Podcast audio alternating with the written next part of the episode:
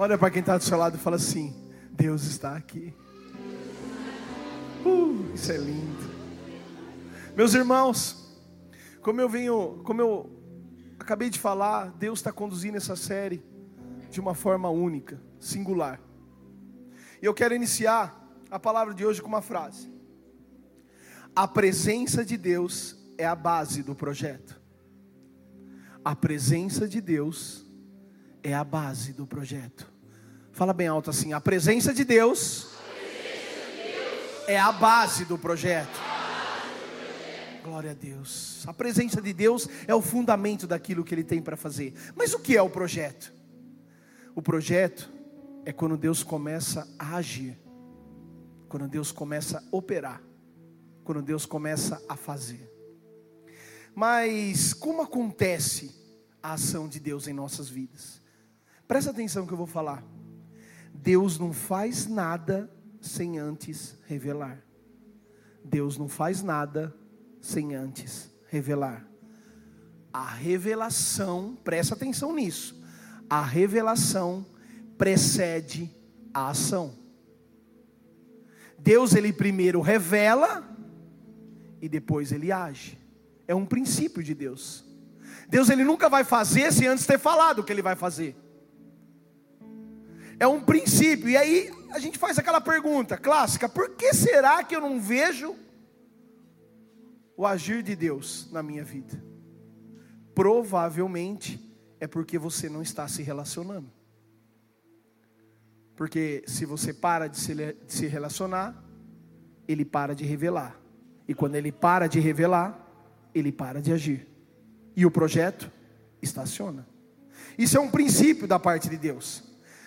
Olha o que eu vou falar agora e vocês gravem essa chave no coraçãozinho de vocês. Deus não quer produção, Deus quer atenção. Deus não quer produção, Deus quer atenção. Nós queremos somente ver Deus produzindo. Faça Deus, age sobre a minha vida. Eu preciso disso, eu preciso daquilo.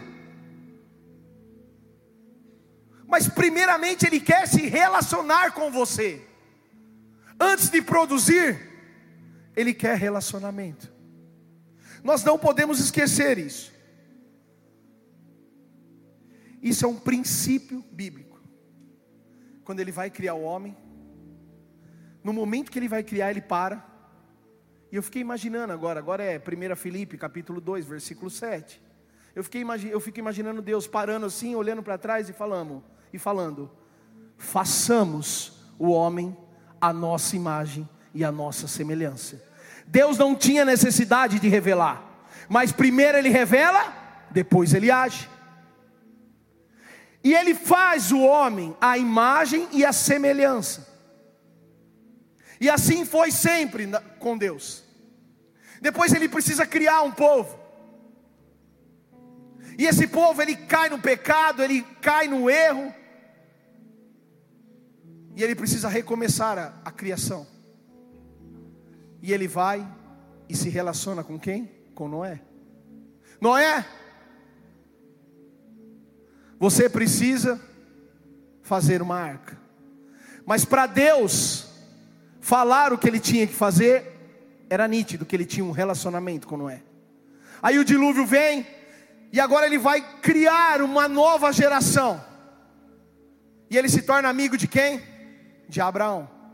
E antes de fazer essa geração, o que, que ele fala para Abraão? Abraão, a sua geração será como as estrelas do céu e como a areia do mar não vai dar para contar. Mas antes de agir, ele se relaciona.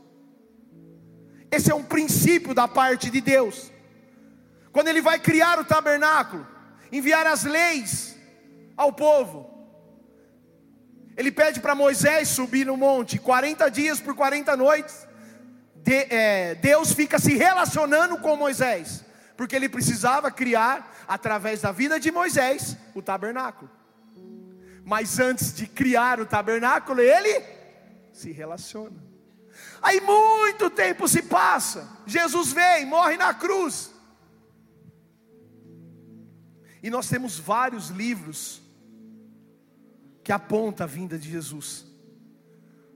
Porque antes de Jesus morrer na cruz, antes de agir, ele avisou, ele se relacionou com vários profetas.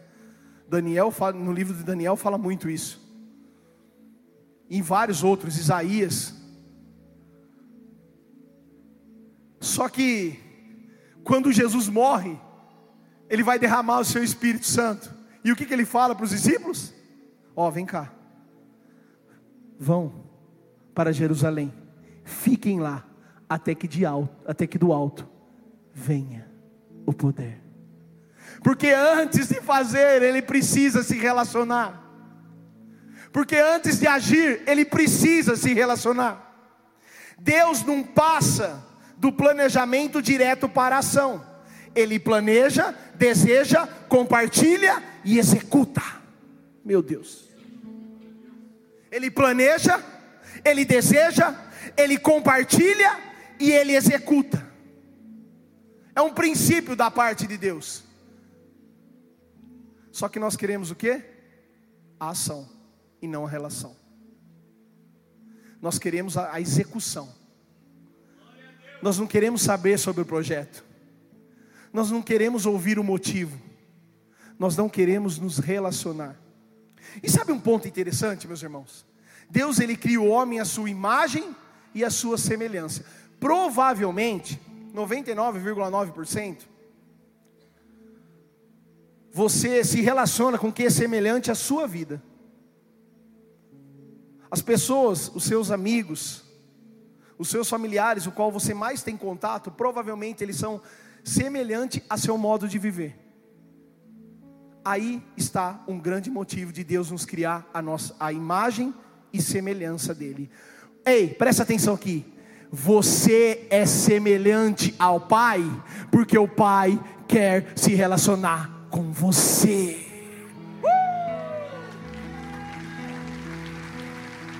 Não foi por acaso que Ele te fez a semelhança dele. Não foi por acaso. Foi porque Ele queria se relacionar. Nós não sabemos qual é o próximo passo que precisamos dar, porque não estamos nos relacionando. Esse é um princípio que você nunca pode esquecer sobre a presença de Deus, sobre o Deus Pai que você serve. E muitas vezes nós estamos ansiosos pelo agir de Deus e estamos esquecendo de conversar com Ele. E quando fala sobre relacionamento, me vem uma pessoa, uma pessoa única na Bíblia, na Bíblia chamada Davi.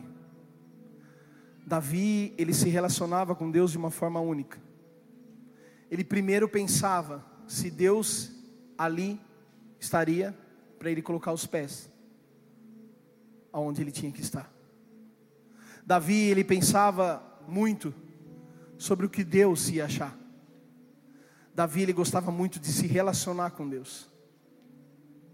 Davi ele respeitava as coisas de Deus porque Deus sempre falava para ele o que ele tinha que fazer.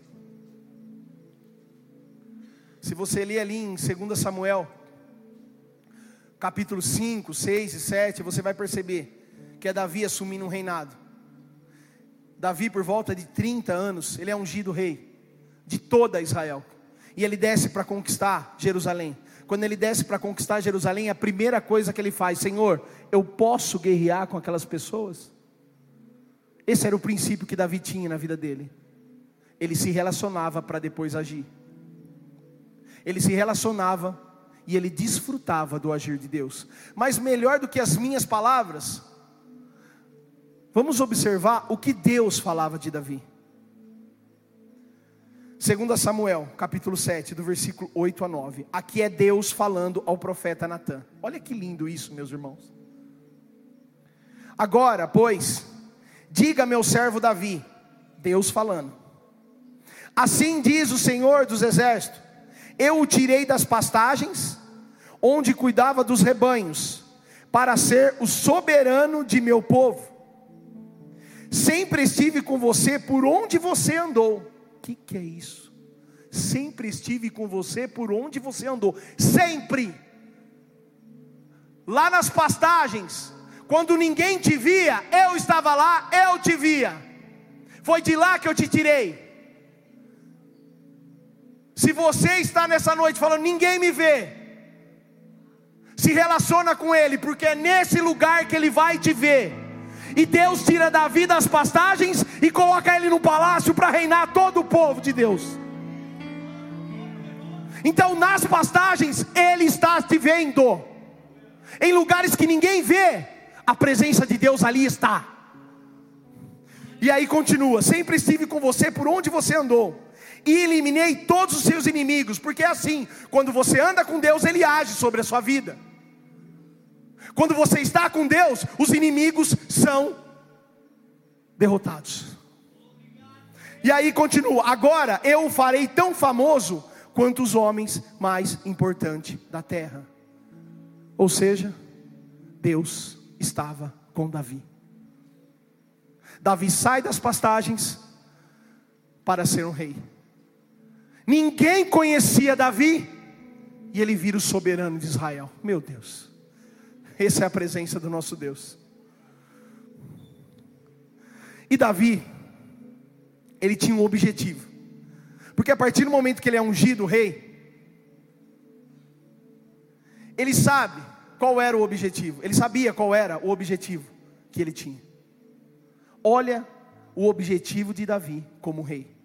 2 Samuel, capítulo 5 e o versículo 12. Então Davi teve certeza, o que, que Davi teve? De novo, o que, que Davi teve? Certeza. Convicção estava dentro dele, ele teve certeza. De que o Senhor o confirmava como rei de Israel e que o seu reino estava prosperando por amor de seu povo Israel. Davi tinha certeza que ele, é, que ele era um canal de Deus. Ele sabia que o reinado dele prosperava, porque através da vida dele, o amor de Deus era representado ao povo de Israel. Presta atenção nessa chave que eu vou liberar aqui essa noite. Ei, você acha que o projeto que Deus tem para você é só para abençoar a sua vida? O, proje o projeto que Deus tem para você vai abençoar a sua vida e quem está ao seu redor. Meu uh!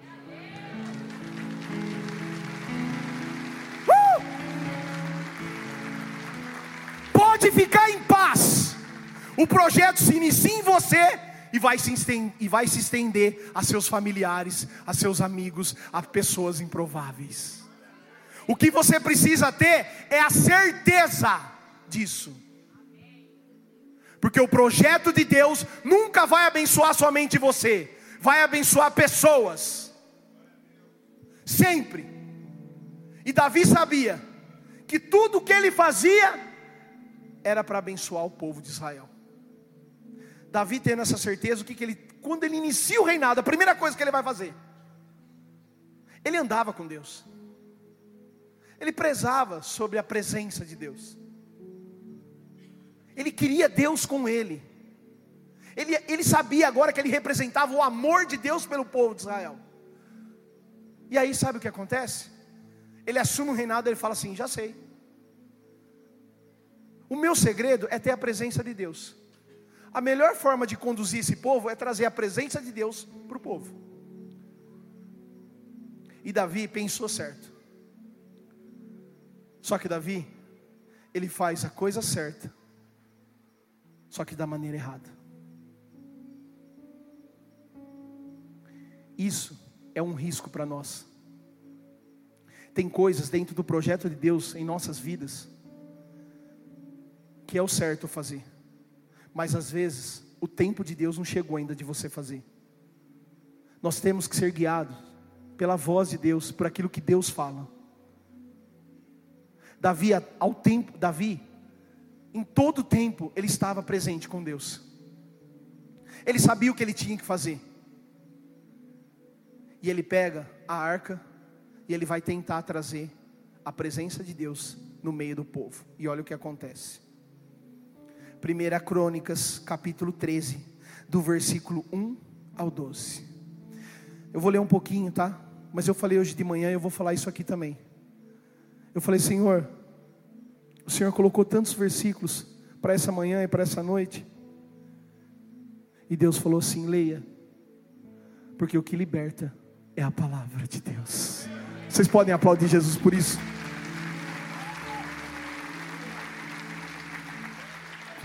1 Crônicas, capítulo 13, do versículo 1 a 12. Depois de consultar todos os seus oficiais, os comandantes de mil e de cem, Davi disse a toda a Assembleia de Israel: Se vocês estão de acordo, e se esta é a vontade do Senhor Deus, enviemos uma mensagem a nossos irmãos em todo o território de Israel, e também aos sacerdotes e aos levitas, que estão com eles em suas cidades, para virem unir-se a nós vamos trazer de volta a arca do nosso Deus, pois não nos importamos com ela durante o reinado de Saul.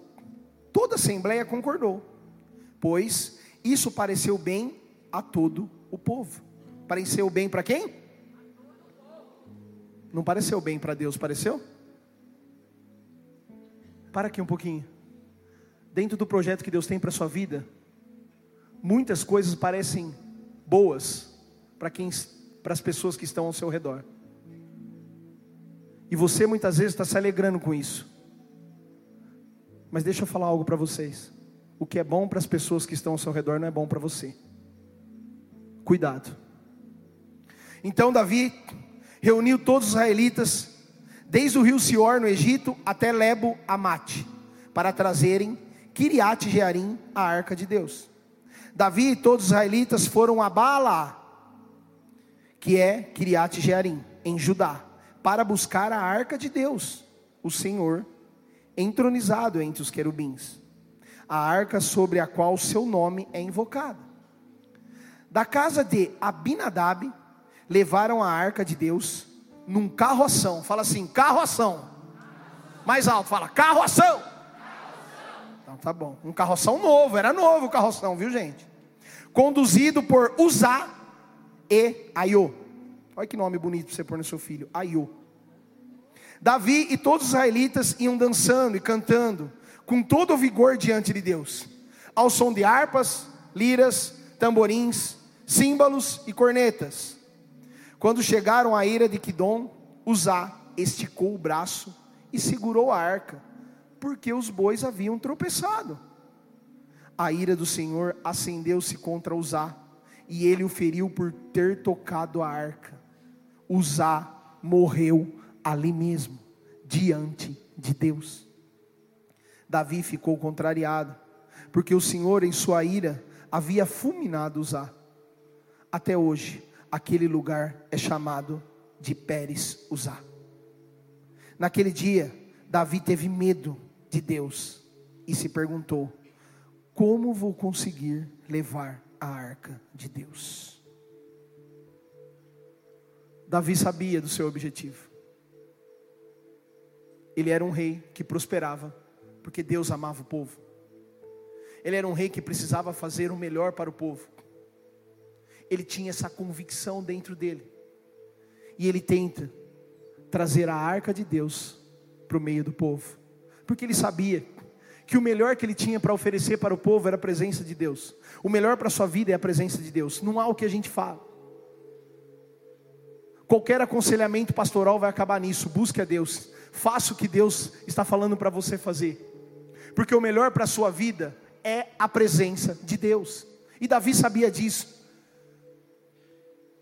E Davi tenta trazer a presença de Deus, uma pessoa morre, e ele percebeu, Deus não está se agradando disso.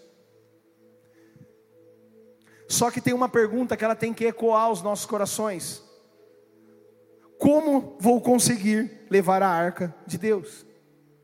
Porque esse era Davi. Se a presença não veio agora, ela tem que vir. Porque se a presença não estiver aqui, eu não vou conseguir reinar. Ei, se a presença não está na sua vida, não dá para prosseguir. Se Deus não está com você, para, não dá para prosseguir. Davi sabia disso. Ele entendeu que foi errado ele tentar levar a presença de Deus naquele momento. Mas ele sabia que não daria para continuar sem que a presença de Deus estivesse junto com eles. Coisas dão errado.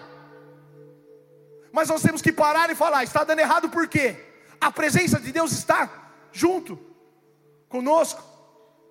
Sem a presença não dá para prosseguir. E Davi, essa pergunta ecoava dentro do coraçãozinho dele. E ele vai buscar a resposta em Deus. E a resposta vem, porque Deus é assim. Deixa eu falar algo. Meu Deus. Existem respostas que nós ainda não temos, simplesmente pelo fato de nós não buscarmos em Deus. Estamos querendo achar respostas em, estatísticas. Estamos querendo achar respostas em programas de tele, televisões, em vídeos em YouTube. Estamos querendo achar respostas em amigos. Mas a resposta que você precisa está em Deus. E Davi sabia disso. 1 Crônicas, capítulo 15, o versículo 13, dá a resposta do que aconteceu. Pelo fato de vocês não terem carregado a arca na primeira vez, a ira do Senhor nosso Deus causou destruição em nós. Aí ele fala: Nós não tínhamos consultado sobre como proceder.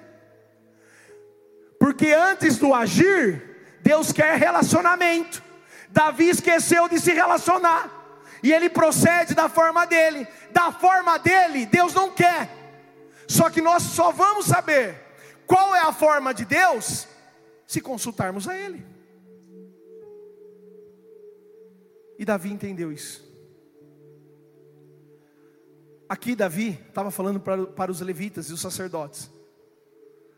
Davi fala assim: Ó, eu não fui falar com Deus sobre qual era a forma que eu tinha que trazer a presença dele para o reinado. Por eu não me relacionar, Deus não agiu. Tudo que a gente fez aqui foi tudo pelas nossas forças.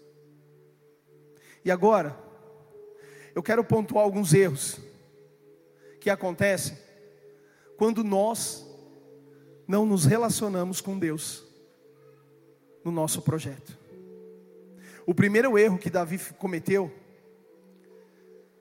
foi ali quando ele fala assim: ó, depois de consultar todos os seus oficiais e comandantes de mil e cem. Quem Davi consultou? Oficiais e comandantes. Mas quem ele deveria consultar? Deixa eu falar algo. Quando você não anda pela voz de Deus, você anda pela voz de alguém. Vou repetir isso. Ei, quando você não anda pela voz de Deus, você anda pela voz de alguém. Se você não está consultando a Deus, alguém você está consultando. E a voz de Deus é que tem que direcionar o seu projeto. É a voz de Deus que tem que conduzir a sua vida. Quantas vozes estão nos definindo? Tem vozes que ecoam dentro de nós que foram faladas anos e anos atrás, e elas nos, de, nos definem até hoje. Vozes como: você não é capaz, você nunca vai dar certo, você não, aquilo que você começa, você nunca termina. Você foi um erro. Você nunca vai dar certo na vida vozes que ecoam, vozes que querem nos definir. Mas deixa eu falar algo para você. A primeira voz que tem que te definir é essa aqui.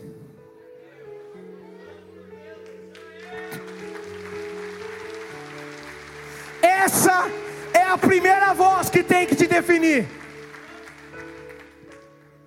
Porque quando você abre você está ouvindo o autor. Melhor ainda, o autor está com você. Sabe o que a Bíblia faz em nossas vidas? Eu vou te dar um exemplo. Presta bem atenção. Que cor que é essa caneca aqui? Não, acho que, acho que eu não estou. Vocês estão enxergando? Vou tentar de novo. Que cor que é essa caneca aqui? Preta. Ela está aqui, a caneca preta. Só que a caneca, ela é preta com a Bíblia fechada. Quando você abre a Bíblia, você descobre através de Deus que a caneca é branca. A hora que você olha para a caneca, ela fica branca. Porque o que define a cor dessa caneca não é o que você vê, é o que a Bíblia fala.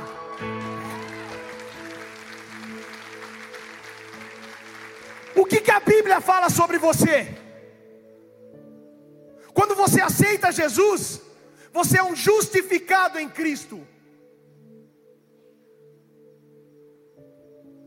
Podem muitas pessoas te condenar, podem muitas pessoas te acusar, mas a partir do momento que Jesus Cristo morreu na cruz por mim e por você, nós nos tornamos pessoas justificadas. A Bíblia nos chama de santos, ou seja, pessoas separadas, que estamos constantemente tentando melhorar na presença de Deus. Essa é a definição bíblica para a sua vida, a partir do momento que você aceita Cristo. Estão falando que é preto, você abriu, descobriu que é branco, a hora que você olha, é branco, porque o que define é essa voz.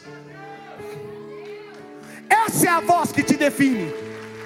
Quem está em Cristo, nova criatura é. As coisas velhas se passaram e tudo se faz novo.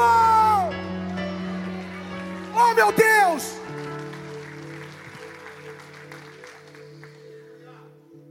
Meu Deus, isso é lindo. Essa é a primeira voz. Você quer ver uma segunda voz? É quando você se ajoelha. Quando você ouve a voz de Deus. E eu vou te dar um exemplo. Pedro, presta atenção. Pedro, ele ouve um comando de Jesus: pega o barquinho, vai mar adentro. Jesus pega os discípulos e vamos nessa, sem Jesus. E ele começa a navegar e o mar começa a ficar revolto. Tempestade, chuva forte. Pedro era pescador, ele sabia o risco que tinha. E de repente vem Jesus andando sobre as águas. E Jesus vem. E aí os discípulos olham aquilo, é um fantasma. Não, é um fantasma. Começa aquela. Aí Pedro, né? Pedro, sendo Pedro. E agora eu vou falar com as minhas palavras para ficar de uma maneira mais simples. É, quem que é você aí? Sou Jesus. Ah, Jesus, aí começou um a olhar para o outro. Você é Jesus? Será que é Jesus? Não é um fantasma? Aí Pedro, né? Bom, se é o Senhor, manda eu sair do barco e ir até o Senhor. E o que, que Jesus fala para ele? Qual é a voz que ele ouve quando ele está se comunicando com Cristo? Vem. Sai do barco, Pedro, e vem.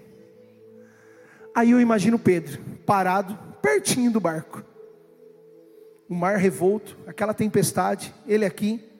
E o que, que Pedro era mesmo antes de ser discípulo de Cristo? Pescador. Imagina as vozes ali naquele momento. Não sai desse barco. Você sabe o que é um mar revolto. Você sabe o que é uma tempestade. Não põe o pé fora desse barco. Deus está falando aqui. Não saia desse barco, Pedro. Essas eram as, as, vozes que Pedro deveria estar escutando naquele momento. E Jesus do outro lado falando o quê? Vem, vem, vem. A voz de Deus e outras vozes. Só que acontece algo. Pedro decide ouvir qual voz? Jesus. Ele tira o pé do barco. A hora que ele vai pisar nas águas, ele não pisa na água, ele pisa na palavra de Jesus. Ele não pisa no mar revolto. Ele pisa na voz do Cordeiro, na palavra de Deus. O que, que Deus tem falado com você? Pisa na palavra e sai desse barco. Uh. E uma terceira voz, que nós temos que ouvir, é a voz de pessoas de Deus que Deus coloca. Só que Deus coloca pessoas ao nosso lado para um único objetivo. Para esse. 1 Samuel capítulo 3, do versículo 4 a 10. Então o Senhor chamou, Samuel, então o Senhor chamou Samuel, Samuel. Respondeu: Estou aqui. E correu até Eli. Deus chama, mas Samuel vai até Eli. E correu até Eli e disse: Estou aqui, ó Senhor, me chamou? Eli, porém, disse: Não o chamei. Volte e deite-se. Então ele foi e se deitou. De novo o Senhor chamou: Samuel. E Samuel se levantou e foi até. Não, não vamos, vamos comigo. E foi até. Então tá bom. Deus está chamando, mas ele está indo até Eli.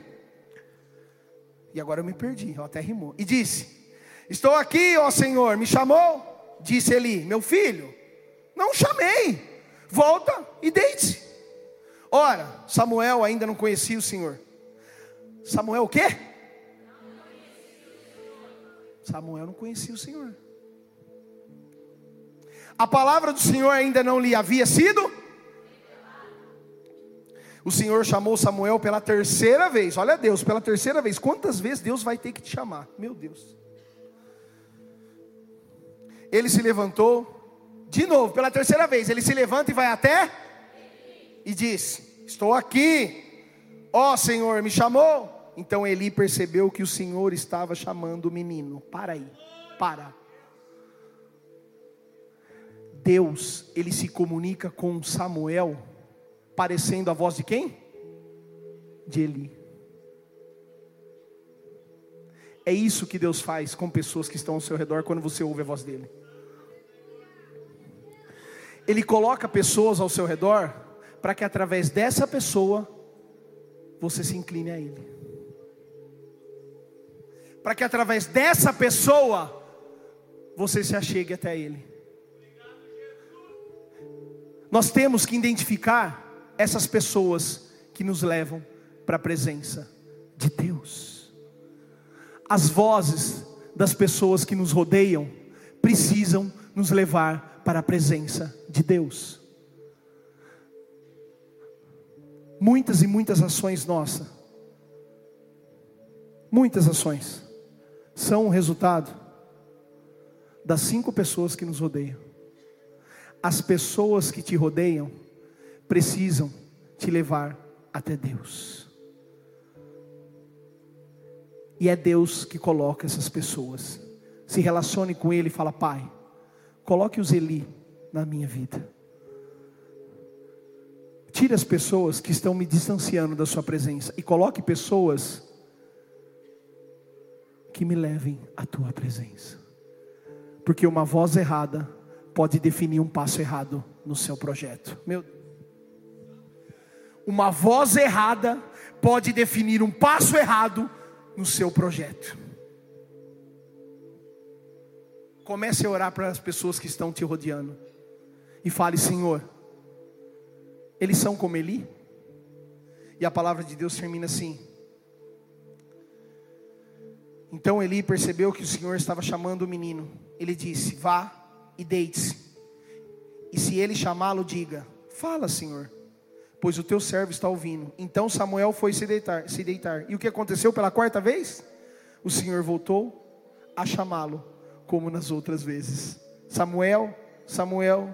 Então Samuel disse: Fala, pois o teu servo está ouvindo. Segundo o erro de Davi. A Bíblia fala que quando Davi tentou trazer a presença de Deus para o reinado dele, ele, ele ali em 1 Crônicas 13, 2 fala assim: Davi disse a toda a Assembleia de Israel: Se vocês estão de acordo e se esta é a vontade do Senhor nosso Deus, espera aí para que a vontade de Deus prevaleça em nossa vida, precisa de pessoas estarem de acordo? Nós estamos preocupados com quem está de acordo ou não com aquilo que Deus está fazendo em nossas vidas.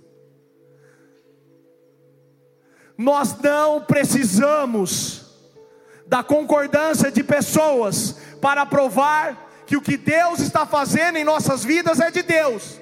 O que nós precisamos é ouvir o nosso Senhor. Nós não precisamos.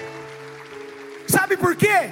Porque nem sempre a opinião da maioria significa a coisa certa. Uh! Nem sempre a opinião da maioria é a coisa certa.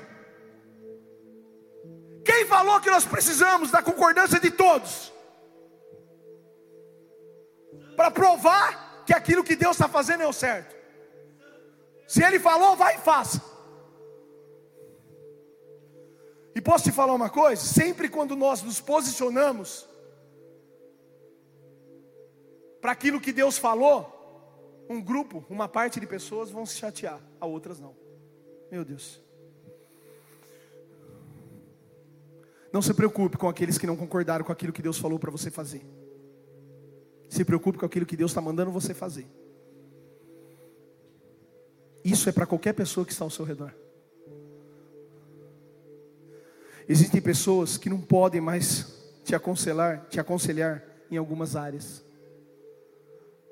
Pare de pare de necessitar de ouvir a opinião de pessoas para algumas áreas da sua vida. Chega. Não precisa mais.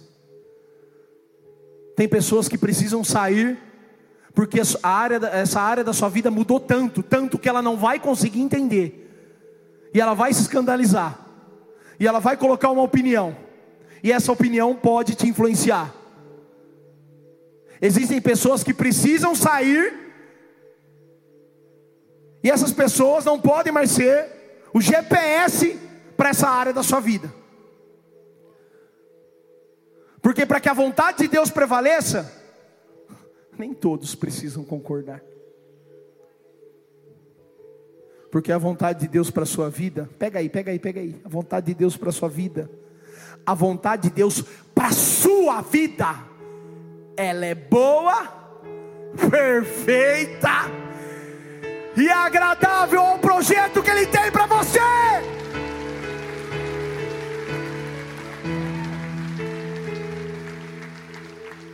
Terceiro erro: quando nós não consultamos a Deus, nós inventamos o segundo passo.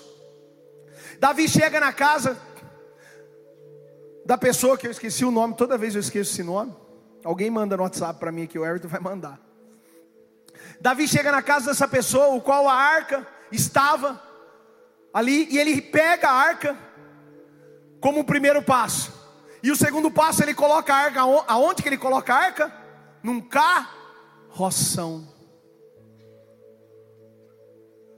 Quem falou que a arca de Deus tinha que ser transportada num carroção? Onde Davi inventou? E de onde Davi tirou isso? Eu falei isso hoje de manhã. Não procurei essa referência teológica, mas eu creio que Davi tinha se esquecido, mas que ele sabia que a arca de Deus, ela tinha que ser carregada por uma haste de madeira revestida de ouro pelos levitas e pelos sacerdotes. Mas Davi inventou esse segundo passo. Primeiro passo, tira a arca da casa. Segundo passo, põe num carroção. Porque quando a gente não consulta, a gente inventa o segundo passo. Quando a gente não se relaciona, a gente se desespera e a gente precisa de um segundo passo. Sabe por quê? Presta atenção nessa analogia que eu vou fazer.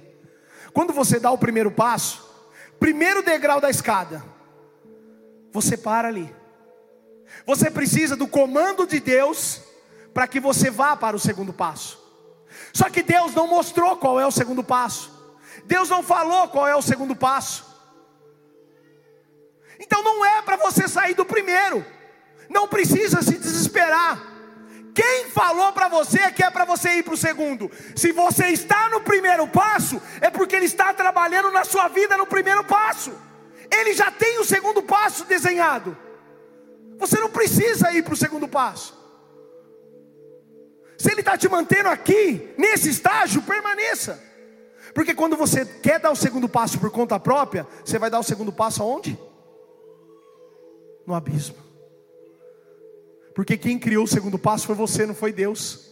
Mas aí você pode perguntar, pastor, mas Deus já tem o segundo passo para a minha vida? Presta atenção nisso. 1 Pedro, do capítulo 1 até o versículo 18 e 20.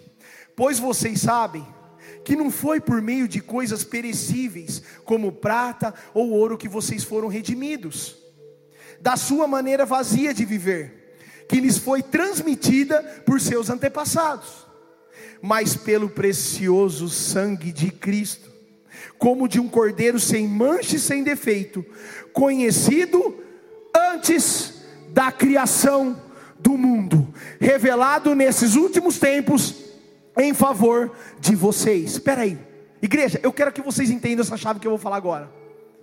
Estamos no primeiro passo, não estamos vendo o segundo degrau. Precisamos ver, mas muitas vezes acreditamos que Deus já tem esse segundo passo.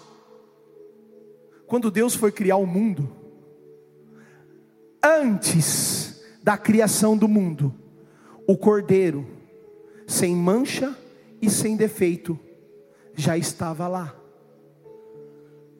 Antes mesmo de Adão pecar no jardim do Éden, o cordeiro, sem mancha e sem defeito, já estava lá.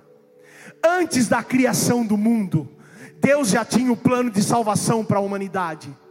Antes mesmo de Deus criar o mundo, Deus já tinha falado que o cordeiro sem mancha já estava lá. Antes mesmo de nós nascermos caído, a salvação já estava disponível para nós. Aí eu te pergunto: se a salvação já estava disponível antes mesmo da criação do mundo, por que você está achando que Deus não tem o segundo passo para o seu projeto? Por que você está achando que Deus não tem o segundo passo já desenhado para você? Por que se desesperar se você está permanecendo no primeiro degrau? Se você está nesse degrau, é porque Ele está trabalhando na sua vida. Não invente um segundo passo, não invente um segundo degrau. Porque se você inventar, Deus não tem nada com isso. E se você inventar, você vai cair, vai se machucar. Porque antes da criação do mundo, o cordeiro sem mancha e sem pecado já havia sido criado. Porque ele já tem o um segundo passo para a sua vida. Eu não sei qual passo você queria dar segunda-feira, mas Deus fala para te dizer: volte a se relacionar comigo, porque eu quero mostrar para você o que é verdadeiramente um segundo passo.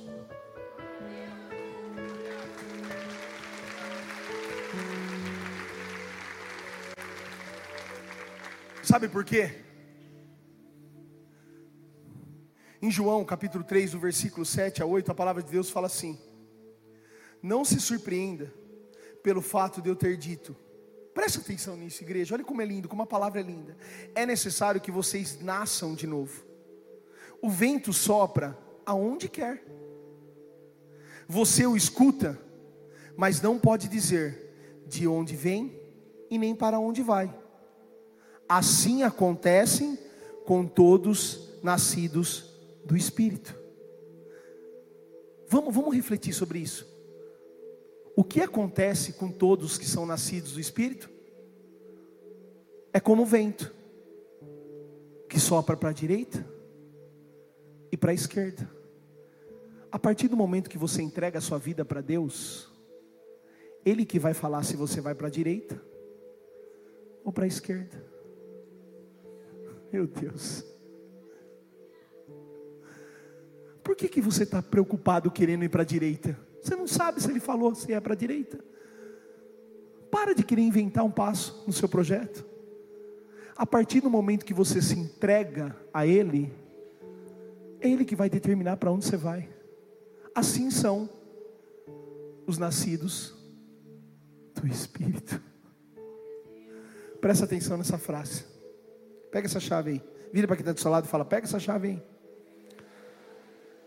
Nossas, des... presta atenção nossas decisões têm que ser por relação e não por insatisfação.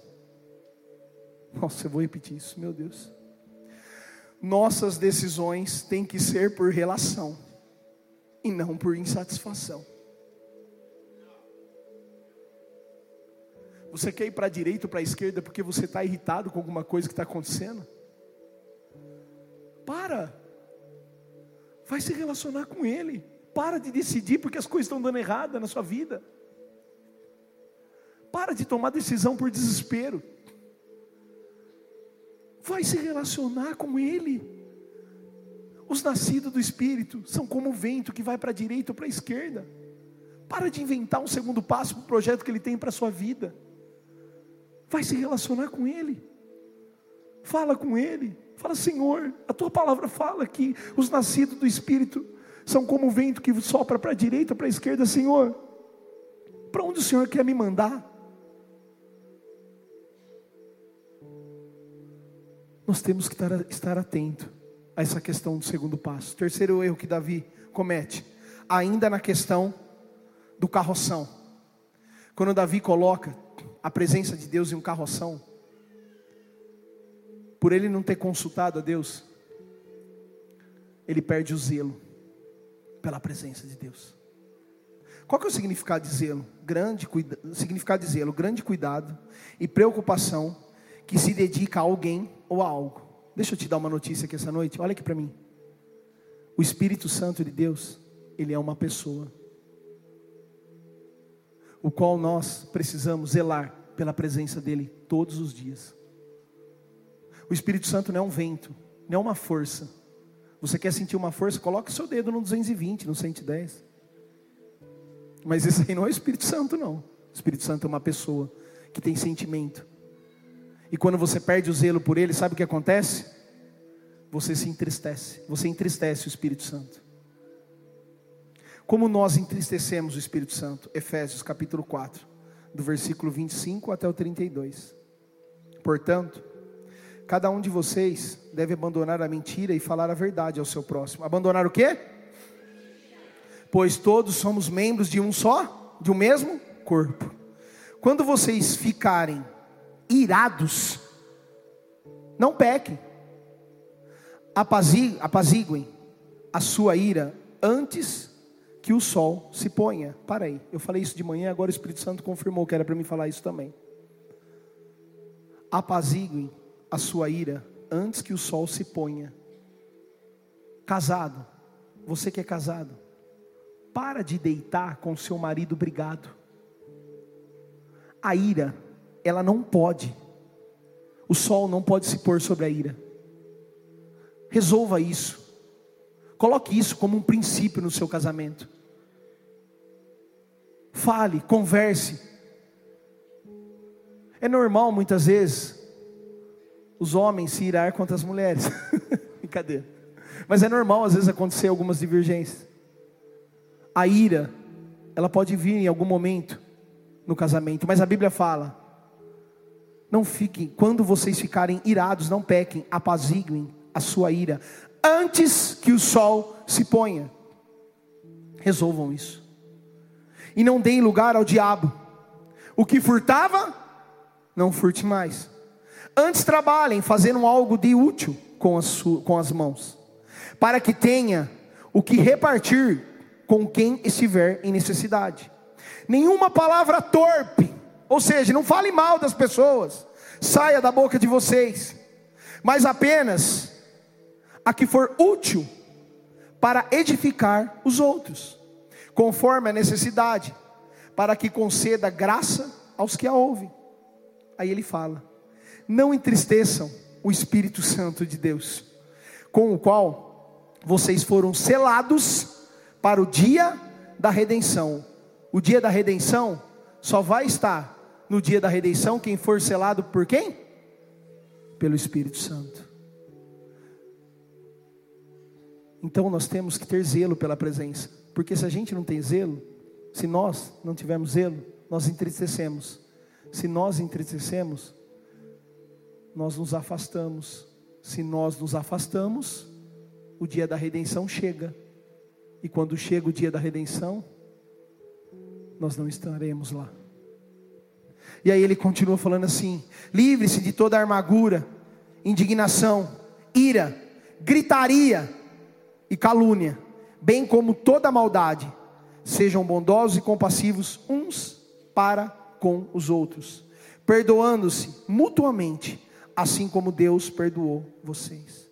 Qual que era o contexto aqui? Atitudes para com o próximo que entristecem o Espírito Santo. Qual é a forma de você entristecer o Espírito Santo? Ter essas atitudes com o próximo.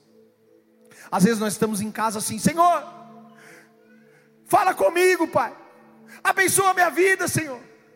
Eu estou de jejum faz 12 horas, aí alguém chama, Ô fulano, ai, que, que foi? Está falando comigo? Você não está vendo que eu estou orando, buscando a presença do Senhor?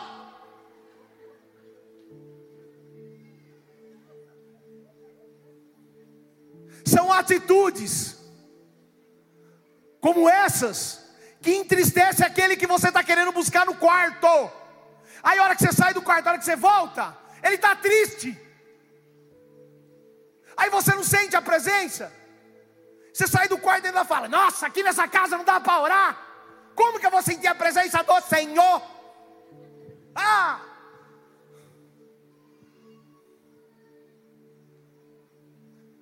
É importante falarmos sobre o zelo.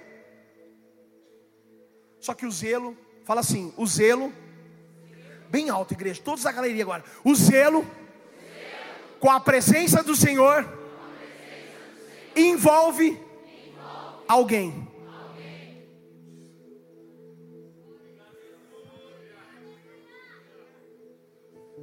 Quando você entristece o Espírito Santo, é porque você mente,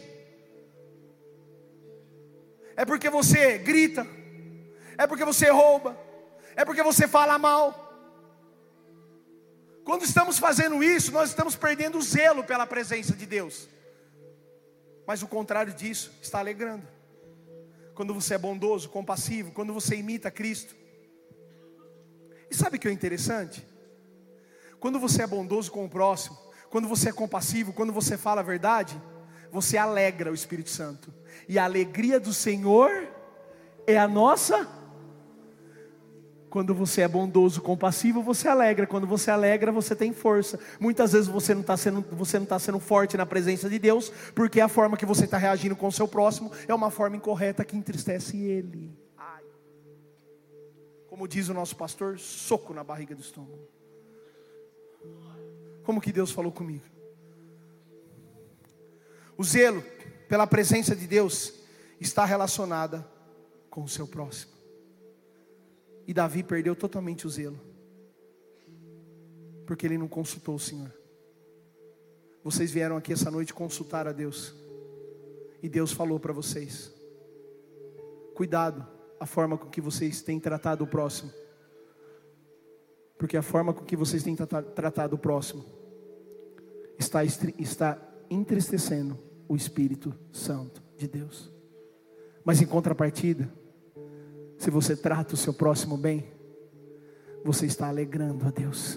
E quando você alegra a Deus, Ele derrama uma porção de força sobre a sua vida.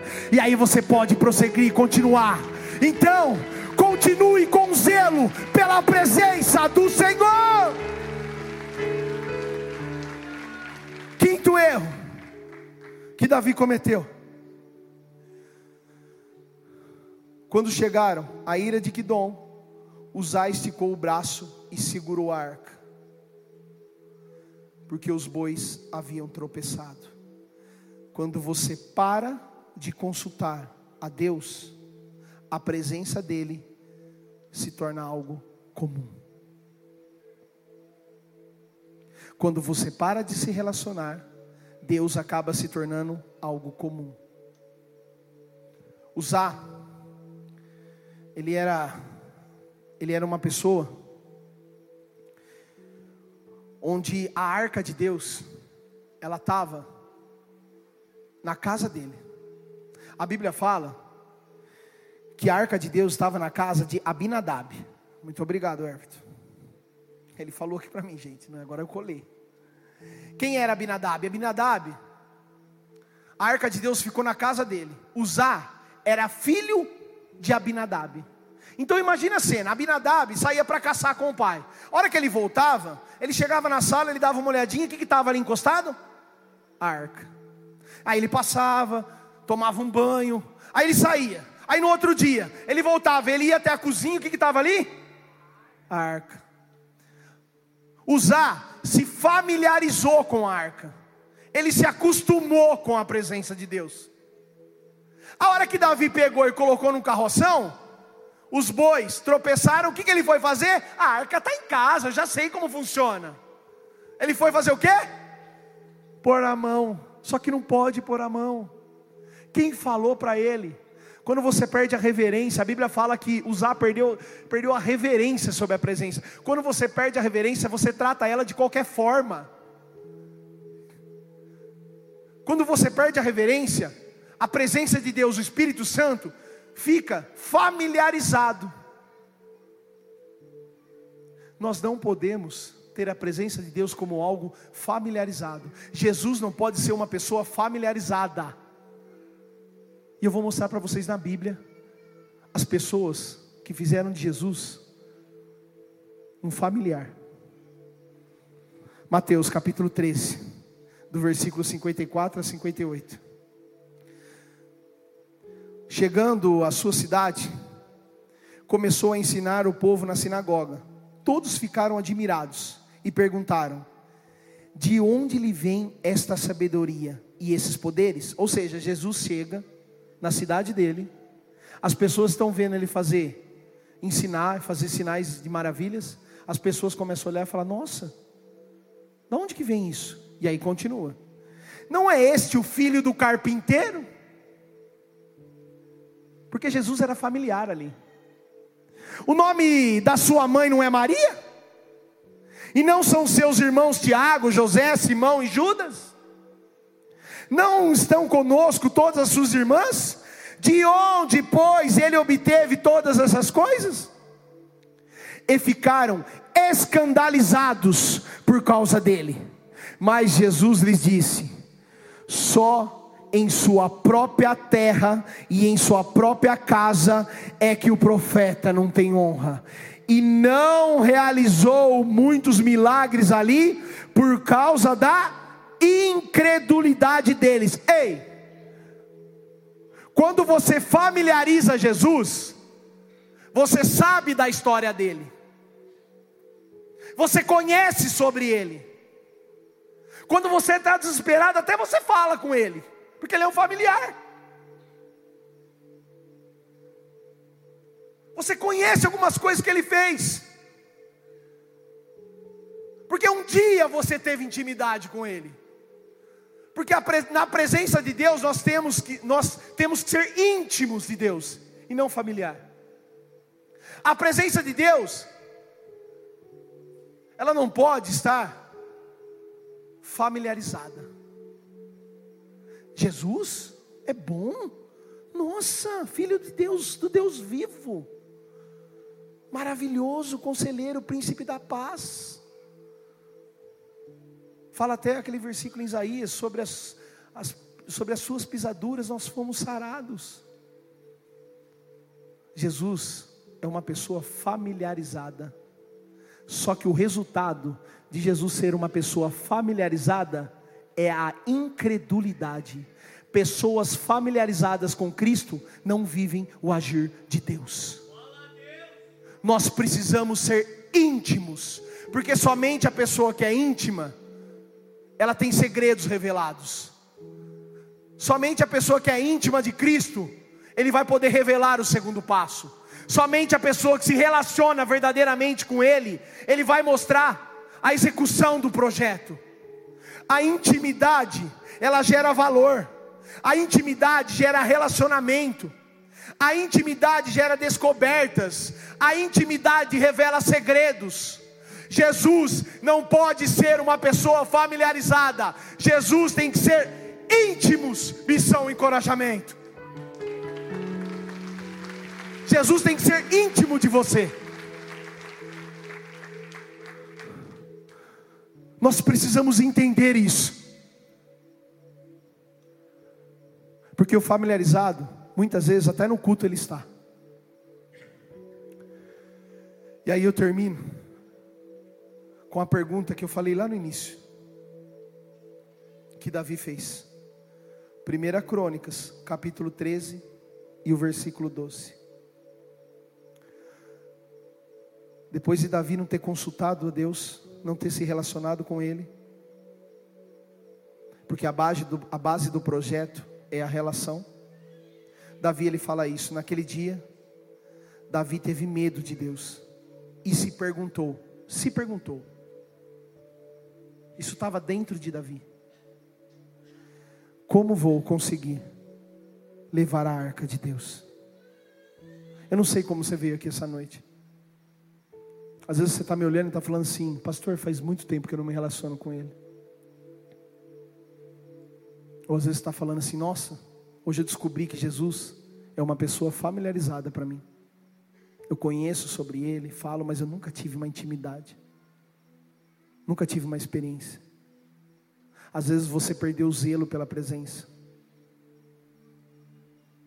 Às vezes você está desesperado pelo segundo passo mas sem relacionamento não tem o segundo passo. Eu não sei como você está aqui essa noite. Mas sabe, eu vou ler um versículo aqui. E o que eu vou ler agora? Hoje de manhã minhas pernas estremeceram, porque, gente, é demais o que eu vou ler aqui. O que eu vou ler aqui é um grito de Deus. É Jesus se colocando disponível para se relacionar. E sabe, quando eu começar a ler esse versículo, as nossas pernas, elas precisam literalmente tremer. Por que, que eu falo as nossas pernas? Porque é a estrutura que nos mantém em pé. Mas o que nos tem que manter em pé é Jesus. Então, eu vou ler isso, e isso que eu vou ler é o grito de Deus para nós, falando assim: Eu estou disponível se não está acontecendo o um relacionamento, não é por minha parte, é pela parte de vocês. Porque a palavra de Deus, ela é dessa forma: conhecereis a verdade, e a verdade vos libertará. A fé, meus irmãos, vem pelo ouvir. Hoje de manhã eu estava conversando com o irmão, uma conversa muito agradável. E eu falei para ele o grande motivo para fazer a jornada de conhecimento. Falei assim, meu irmão, nós estamos buscando em acrescentar a nossa fé em muitas coisas. Em uma oração de um irmão, em um aconselhamento, em um vídeo no YouTube. Mas a fé ela vem pelo ouvir e ouvir a palavra de Deus. E o que eu vou ler aqui vai ser libertador porque é o grito da parte de Deus falando assim: Eu estou disponível. Mateus capítulo 7, do versículo 7 até o 11. Peçam e lhes será dado. Busquem e encontrarão. Batam e a porta lhe será aberta. Pois todo aquele que pede, recebe. O que busca, encontra. E aquele que bate, a porta será aberta. Qual dentro de vocês, se seu filho pedir pão, lhe dará uma pedra? Tipo assim, se nós que somos pessoas justificadas na presença dEle. Nós conseguimos, nós conseguimos dar coisas boas aos nossos filhos. Por que, que a gente não vai se relacionar com Ele? Ou se pedir peixe, lhe dará uma cobra? Se vocês, apesar de serem maus, sabem dar coisas boas aos seus filhos, quanto mais o Pai de vocês, que está nos céus, dará coisas boas aos que lhe pedirem.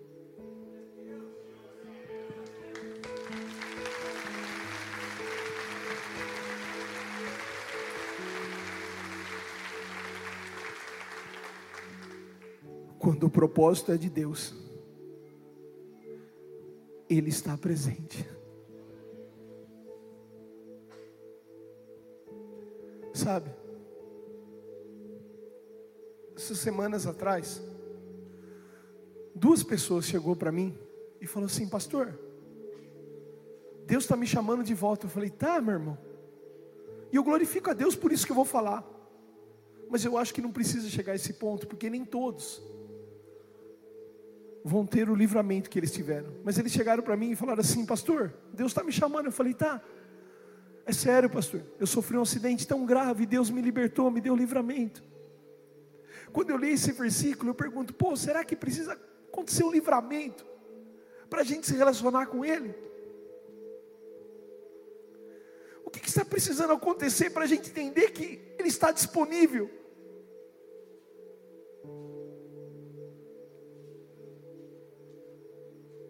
O Deus Todo-Poderoso fala: bate, que a porta será aberta. Busque, que vocês encontrarão. Se vocês que são maus sabem dar coisas boas aos seus filhos, quanto mais eu, o Pai que está no céu, que tudo pode. É o grito de Deus falando: Eu estou disponível. Eu quero me relacionar. E eu sei o que é bom para vocês. Missão e encorajamento, o que mais vai precisar acontecer?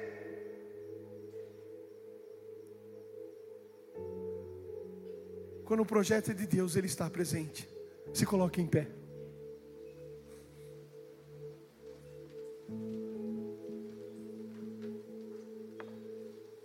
Feche seus olhos. Deixa eu falar algo para vocês, para a gente poder encerrar. Sabe?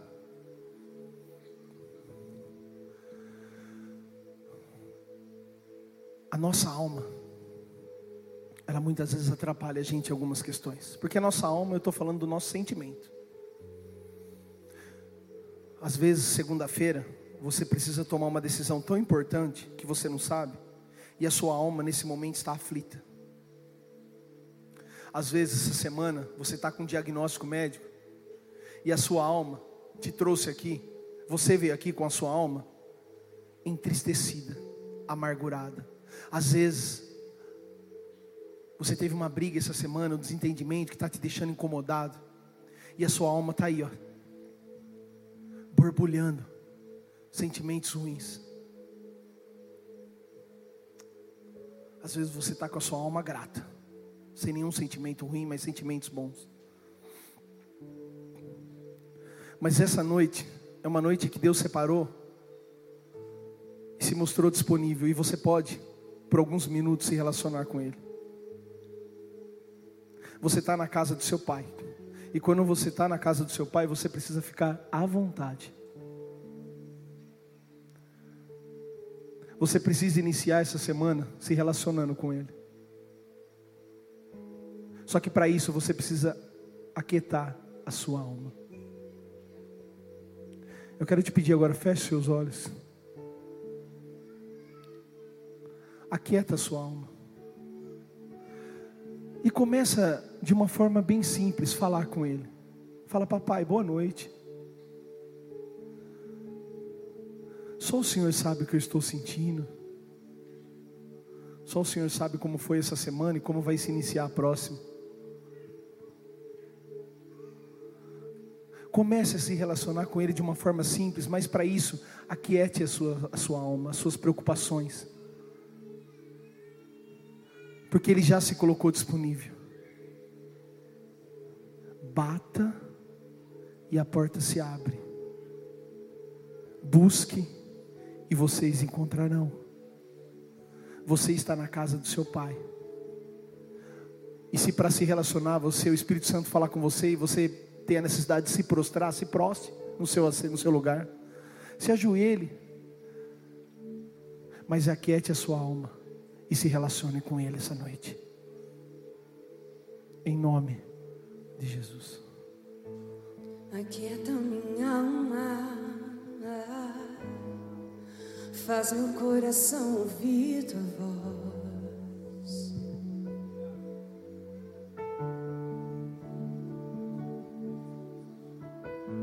Me chama pra perto. Só assim eu não me sinto só. Uh,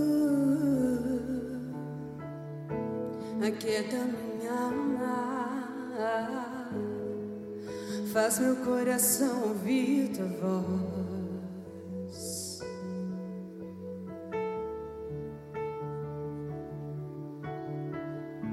Me chama pra perto,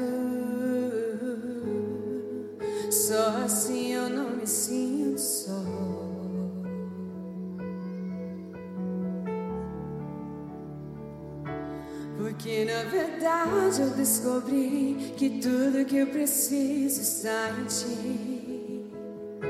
Mas meu coração é teimoso demais pra admitir.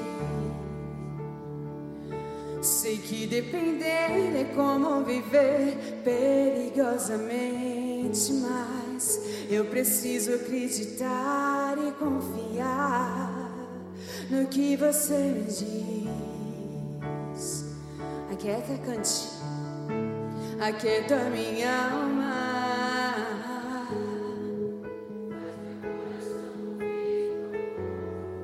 Fala com Ele. Fala com Ele. Me chama pra perto.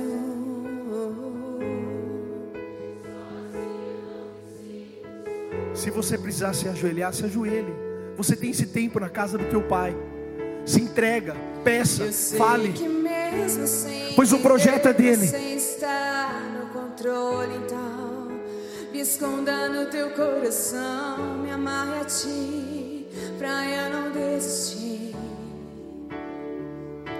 Eu não quero mais fugir. Oh, Espírito Santo. Tua vontade pra mim, eu sei que vai ser difícil, mas você estará sempre comigo. E mesmo que minha alma grite, tente me fazer voltar atrás, eu vou confiar, eu vou descansar, me lançar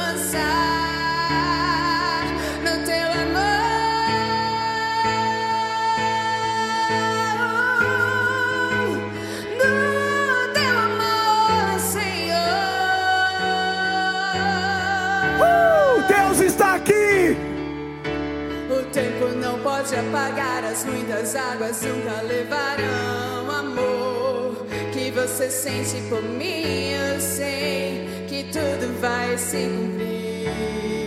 O tempo, vocês, o tempo.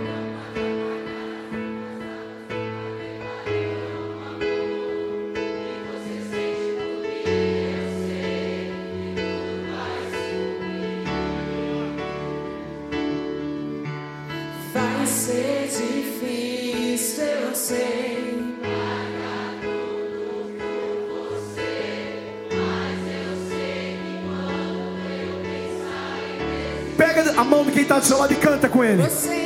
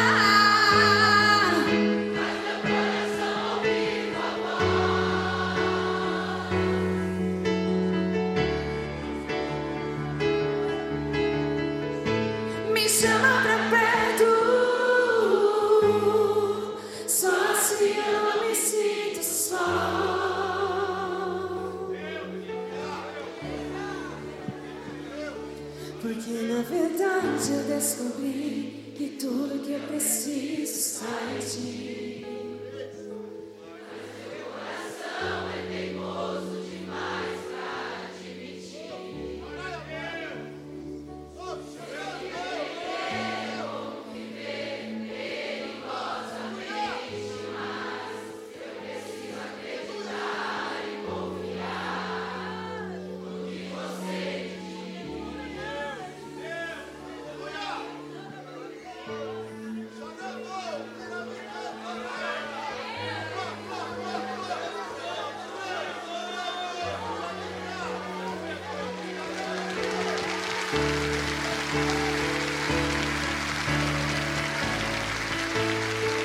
Terminar com esse versículo. Coloca aí para mim, Mateus capítulo 28 e o versículo 20. Mateus capítulo 28 e o versículo 20. Ensinando-os a obedecer a tudo que eu ordenei a vocês. Pega aí, missão. E eu